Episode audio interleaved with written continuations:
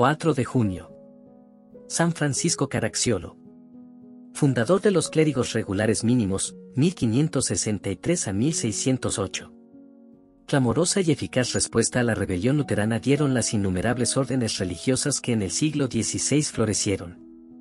A una de las principales, la de clérigos regulares mínimos, cabe la gloria de contar entre sus ilustres fundadores a San Francisco Caracciolo. Vástago de ilustre familia de la más rancia nobleza napolitana, dio la luz en Villa Santa María, diócesis de Chiati, el 13 de noviembre de 1563. Ascanio fue su nombre de pila. Destellos luminosos de sus altos destinos fueron en su alma, cuando niño, la tiernísima devoción a María Santísima y su amor a las mortificaciones que, con frecuencia, se imponía. Retraído ordinariamente de los juegos y entretenimientos infantiles, era su mayor placer dedicarse a la oración, a solas, dirigiendo al cielo largas y fervorosas plegarias, entre las que ocupaban el lugar preferente el rosario y el oficio parvo, que le derretían en santos coloquios con su celestial madre. Otra de las virtudes en el más apreciables, fue su caridad con los indigentes y desvalidos. Pero la más esplendorosa de todas y la que con mayor esmero y recato guardaba, era su angelical pureza, que, con la frescura y lozanía de su inocencia bautismal, crecía cual azucena en el centro de su alma. Con el fin de sujetar la carne al espíritu, se imponía infinidad de privaciones y duros ejercicios corporales, de este modo escudaba la virtud contra cualquier acometida imprevista del enemigo. Vocación. Llamamiento prodigioso.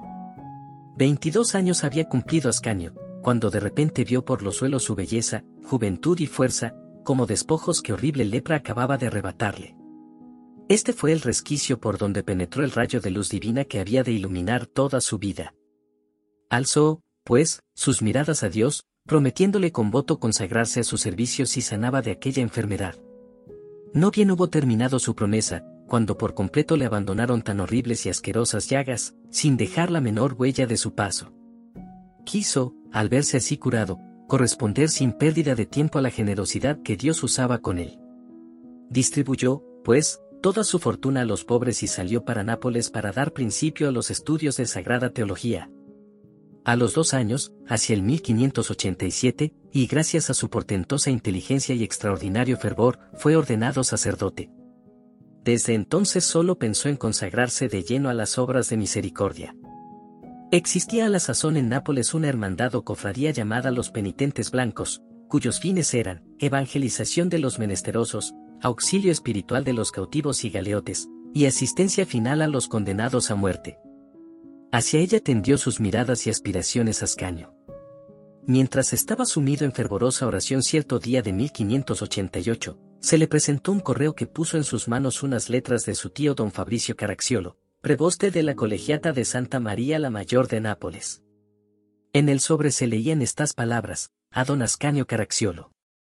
Por el contenido pudo ver que se trataba de una invitación para que se trasladase a casa de don Fabricio con el fin de ponerse al habla con otro noble genovés, Augusto Adorno, recientemente ordenado sacerdote, que llevaba entre manos la fundación de una orden religiosa. Su penetrante inteligencia abarcó con vista de águila la importancia de la misión que la divina providencia le confiaba, así es que, leída la carta, se trasladó, sin pérdida de tiempo, al lugar de la entrevista. Arrojóse a los pies de ambos, poniéndose incondicionalmente en sus manos, para cuanto, por su medio, Dios se sirviese mandarle. La sorpresa de nuestros nobles caballeros no tuvo límites al ver a sus plantas, de hinojos, a un sacerdote joven, de finísimos modales y cuya virtud se reflejaba en el semblante, pero a quien ellos no habían llamado. La carta no iba a él dirigida sino a otro miembro de su familia llamado también Ascanio. Pronto quedó esclarecido el equívoco, pero sin que dejaran de ver en el mismo la expresa manifestación de la divina voluntad, dieronle las más efusivas gracias por haberles reunido por tan extraños modos. Ascanio y Augusto se dirigían horas más tarde al convento de los camaldulenses, cercano a Nápoles, para madurar su proyecto en la oración, el silencio y la más rigurosa penitencia. Su intento era fundar una sociedad de clérigos regulares, en los que se hermanase la vida contemplativa con la activa. Con el fin de atraer de continuo las bendiciones divinas sobre su incipiente obra, establecieron un turno de penitencias, de modo que, a diario, mientras el uno ayunase a pan y agua, debería el otro disciplinarse y, finalmente, un tercero llevar silicio. Además sugirió Ascanio la idea de reemplazarse cada hora ante el Santísimo, de modo que hubiese adoración perpetua. Tras este retiro de algunos días, volvieron los fundadores a Nápoles, donde pronto vieron acrecentarse su número con nuevas vocaciones, hasta llegar a doce. Entonces determinaron no admitir a nadie más, sin haber obtenido antes la aprobación de la Santa Sede. Augusto y Ascanio dirigiéronse a Roma para depositar a los pies de su santidad la naciente congregación. Hicieron el viaje a pie, y pidiendo de puerta en puerta un mendrugo de pan y un albergue. Aprobación de la orden. Al día siguiente de su llegada, recorrieron los siervos de Dios los santuarios venerados de la ciudad eterna, para encomendar su naciente obra a tantos santos y gloriosos mártires como en ella sellaron la fe con su sangre. Los demás días mendigaban por conventos y hospitales el mendrugo de pan para su diario sustento. En esta humildísima ocupación fueron al fin sorprendidos por sus parientes, los cuales, profundamente apenados, ofreciéronles hospedaje digno de su alcurnia, que ellos, amablemente, rehusaron, como único favor aceptaron el ser presentados al Papa. Al recibirlos Sisto V, con aquella dulzura y amabilidad que le caracterizaba, fijó en ellos su bondadosa a la par que penetrante mirada, y en un instante midió la prodigiosa sabiduría, piedad y prudencia del más joven, Ascanio, a la sazón de 25 años, y quedó agradabilísimamente sorprendido. Encomendó el examen del proyecto de la nueva orden religiosa a una comisión de tres cardenales, que él mismo nombró. Los tres rechazaron, por unanimidad, todo el articulado, pero no desanimó esta contrariedad a los humildes peregrinos.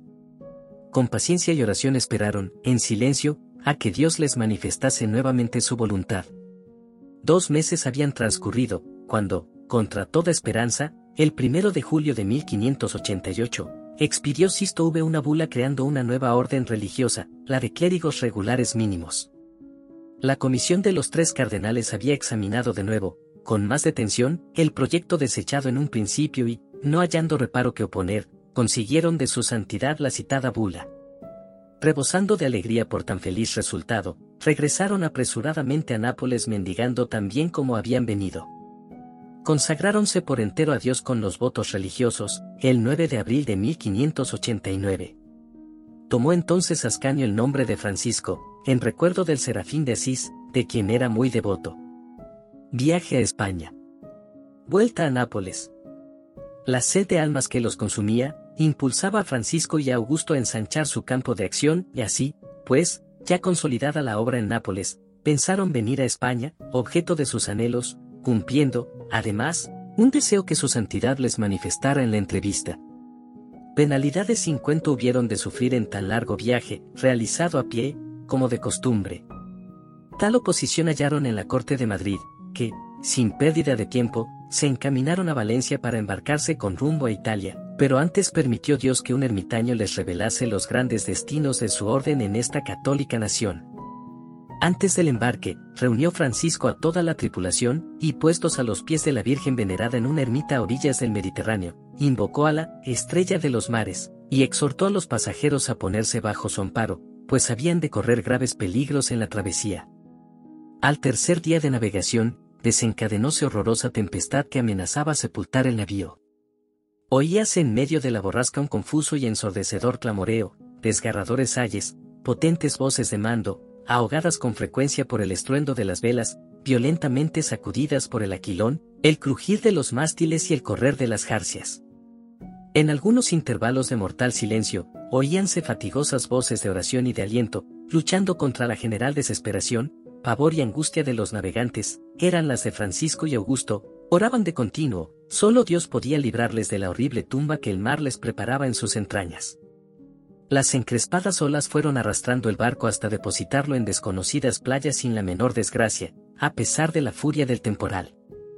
Espontánea manifestación de regocijo y agradecimiento a nuestros santos estalló en todos los pechos, pues no les cabía la menor duda que debían la vida a Francisco y Augusto, pero su humildad no podía sufrir tales muestras de veneración, por lo cual desembarcaron apresuradamente y fueron a esconderse en un espeso y dilatadísimo bosque del litoral.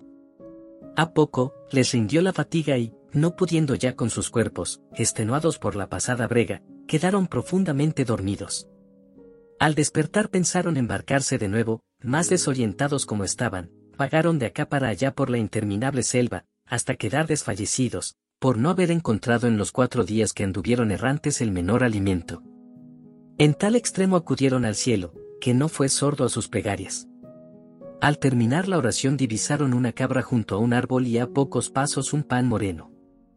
Ordeñaron al animal y, restauradas sus fuerzas con tan sobrio alimento, prosiguieron su extraviado camino. Sin pensarlo vieron el mar a sus pies, estaban ya fuera del bosque. Por unos pescadores se enteraron que se hallaban en territorio genovés, y que a poca distancia había un puerto, y un velero presto a zarpar. Subieron a bordo y, al entrar en Nápoles, advirtieron, sorprendidos, que merced a la tempestad había se les acortado mucho el viaje. San Francisco, general de la orden. La profunda humildad de Francisco hizo que considerara a don Augusto como superior suyo, poniéndose por completo en sus manos, a pesar de haber ejercido el mayor influencia sobre el naciente instituto y gozar de mayor ascendiente entre los religiosos. Su padre y superior, nombre que daba a don Augusto Adorno, fue llamado por Dios, el 29 de septiembre de 1591, a recibir el galardón merecido. Quedaba, pues, Francisco al frente de una obra, que, según los designios divinos, debía el organizar y llevar a su apogeo. Elegido superior general por unánime aclamación de sus religiosos, no tuvo más remedio que aceptar el alto cargo que tanto repugnaba a su humildad. Aceptó, pues, pero a condición de que el plazo de generalato no excediese de tres años. Sus oraciones, trabajos y penitencias fueron en aumento, ayunaba a pan y agua tres veces por semana, llevaba clavado en sus carnes casi de continuo un silicio, a diario tomaba la disciplina, y repartía las noches entre el estudio y los coloquios íntimos con el dulce prisionero de su amor, apenas le quedaba tiempo para el sueño, y, cuando éste le vencía, frecuentemente dormía en las mismas gradas del altar, pudiendo repetir con la esposa, yo duermo, pero mi corazón vela, y así su sueño era una continua vigilia en presencia del amado. Tal era su amor a la pobreza, que nunca consiguieron que estrenase hábitos, los prefería usados, para lo cual cambiaba los nuevos por los que sus hermanos hubiesen ya llevado. Segundo y tercer viaje a España. Revoloteaban por su mente halagadores recuerdos de las proféticas palabras, que como tales las consideraba Francisco, del ermitaño valenciano, relativas al futuro florecimiento de su orden en España no menos le perseguían los ardientes deseos que el sumo pontífice le había manifestado. Convencido por tan poderosos motivos, resolvióse a probar fortuna por segunda vez con la casi seguridad de acierto. Salió, pues, de Nápoles en compañía de otro religioso en 1594. Llegado que hubo a Madrid, púsose al servicio de los enfermos en el hospital italiano, que le sirvió de albergue. De allí mismo dirigió la súplica a Felipe II, quien le dio benévola acogida, y permitióle fundar un convento en Madrid, bajo la advocación de San José y al amparo del cardenal Quiroga, arzobispo de Toledo. Compensó Dios la ruindad y estrechez de la casa con la abundancia de gracias que a torrentes derramaba sobre ella. En poco tiempo fue incalculable el bien realizado por estos humildes religiosos. Furioso el enemigo, suscitó contra el pobre convento a un poderoso señor de la corte, el cual, con su influencia en el Consejo Real, procuró por todos los medios aniquilar tan santa obra. Ordenó el consejo el cierre inmediato de la casa, concediendo a los religiosos un plazo de diez días para salir de España. De súbito apareció el horizonte cargado de tormentosos nubarrones, por la categórica disposición de los poderes públicos. No le quedaba en lo humano resorte alguno por tocar. Francisco acudió, pues, a sus armas favoritas, la oración y la penitencia, con ella sentíase con fuerzas para luchar contra las potestades infernales. Empezó por solicitar del rey una prórroga de 15 días, que le fue otorgada, terminado este tiempo, solicitó otra, y también se le concedió. Impaciente, entre tanto, el consejo, se deshacía en amenazas contra los religiosos, a quienes, según decía, conduciría hasta la frontera y los expulsaría airadamente. No pudo nuestro santo aguantar más, fue a palacio y echóse a los pies del monarca. Dios había oído sus ruegos. De tal modo trocó el corazón de Felipe II que, en oposición a su real consejo, admitió la fundación y permanencia de la orden de clérigos regulares en sus reinos. Francisco procuró dejar su orden bien cimentada, conseguido lo cual regresó a Roma, donde fue cariñosamente recibido por el nuevo Papa Clemente VIII, quien, sin poder disimular su alegría, escribió en persona al rey Felipe, interesándose mucho por la orden. El mismo Papa fundó en Roma el hospicio de San Leonardo, en junio de 1596. La inquina, las pasiones humanas se habían desatado, en Madrid, contra la orden de clérigos regulares, que fueron sometidos a malos tratos. Tan grave situación exigía en Madrid la presencia de Francisco, que se presentó allí a los pocos días. Su primer pensamiento fue abogar por los enemigos de su orden. Corrió a postrarse a los pies del soberano implorando clemencia. Se trasladó enseguida a casa de su mayor enemigo, el cual, conmovido por tan heroico proceder y subyugado por el irresistible ascendiente que sobre él ejerció el santo, le pidió perdón y se convirtió, desde entonces, en su mejor amigo y defensor. Fundó Francisco, además, un convento en Valladolid y otro en Alcalá de Henares. No fue, pues, infructuosa su tercera venida a nuestra patria. Innumerables milagros y prodigios señalaron su estancia en Madrid. Desde entonces fue conocido únicamente por el nombre de apóstol del amor divino. Un rasgo más, de su humildad, añadió a los innumerables de que había dado ejemplo, acostumbraba a saludar a María Santísima al pasar por delante de su imagen, con el Ave María. En cierta ocasión lo hizo en alta voz, según costumbre. Era tiempo de silencio. Oyóle el superior y amonestóle en estos términos, ¿ha olvidado usted que es tiempo de silencio?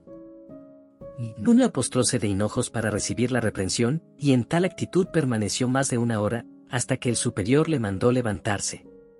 Después de varios años de permanencia en España, donde la orden se extendía de un modo sorprendente, volvió a Italia en 1604 y acabó de afianzar en su vocación, con el ejemplo de sus virtudes y la fuerza de sus milagros, a los hermanos de su orden. Curaba a los enfermos y arrojaba a los demonios del cuerpo de los posesos con solo la señal de la cruz. Últimos sucesos de su vida. A Clemente VIII había sucedido en el solio pontificio Paulo V. Este cedió al instituto la iglesia de San Lorenzo y Lucina, de Roma. Francisco edificó allí un convento, cuya inauguración se verificó en 1607. Desde entonces solo pensó en prepararse a la muerte en el retiro, la oración y el silencio. A imitación de San Alejo, suplicó insistentemente a sus hijos, le dejasen por vivienda un rincón debajo de la escalera. En este mísero lugar le encontraron los delegados del Papa que fueron a ofrecerle la mitra y el pectoral. A las reiteradas instancias de los enviados respondía suplicante, ¿no veis que son muy breves mis días? ¿Por qué turbar mis últimos momentos? Con agigantados pasos veo acercarse la muerte, dejadme, por favor, prepararme a recibirla. Con todo, una importante fundación reclamaba todavía su presencia, la de Agnona. Encaminóse allá en el mes de mayo de 1608. De paso por Loreto visitó la Santa Casa donde el Verbo se hizo carne, y permaneció en ella toda la noche en oración para que la Santísima Virgen tomase bajo su amparo la orden de clérigos regulares. Viose, de repente, bañado en un foco de luz cuyo centro ocupaba su compañero don Augusto Adorno, quien le habló en estos términos, Carísimo hermano, soy mensajero de María para decirte, de parte de tan bondadosa madre, que gustosísima cubre con su manto a nuestra exigua familia, convirtiéndose desde ahora en su protectora y abogada. Otro encargo me ha dado y es, que dentro de pocos días serás llamado a la eterna felicidad. Y desapareció. Continuó su camino Francisco hasta Agnona. Apenas llegado repetía con la más viva alegría, este es el lugar de mi descanso. Palabras incomprensibles para sus hijos, que le veían disfrutar de excelente salud. El primero de junio enfermó de ligera calentura, que al poco tiempo fue en aumento y le obligó a acostarse. Vio que la hora señalada por María Santísima había llegado. Incorporábase en la cama como si intentara volar al cielo, no cesando de repetir, oh paraíso, oh paraíso. La víspera del Corpus Christi, 4 de junio de 1608, recibió, con júbilo, el viático, Después tomó el Santo Cristo en la derecha y en la izquierda una imagen de María, y, contemplándolos, como fuera de sí, pasó los últimos momentos de su vida. Al atardecer, exclamó, Vamos, alma mía, vamos. ¿A dónde queréis ir, Padre? preguntóle un religioso. Al cielo, contestó inundado de gozo, e inmediatamente entregó su alma en manos de la divina bondad.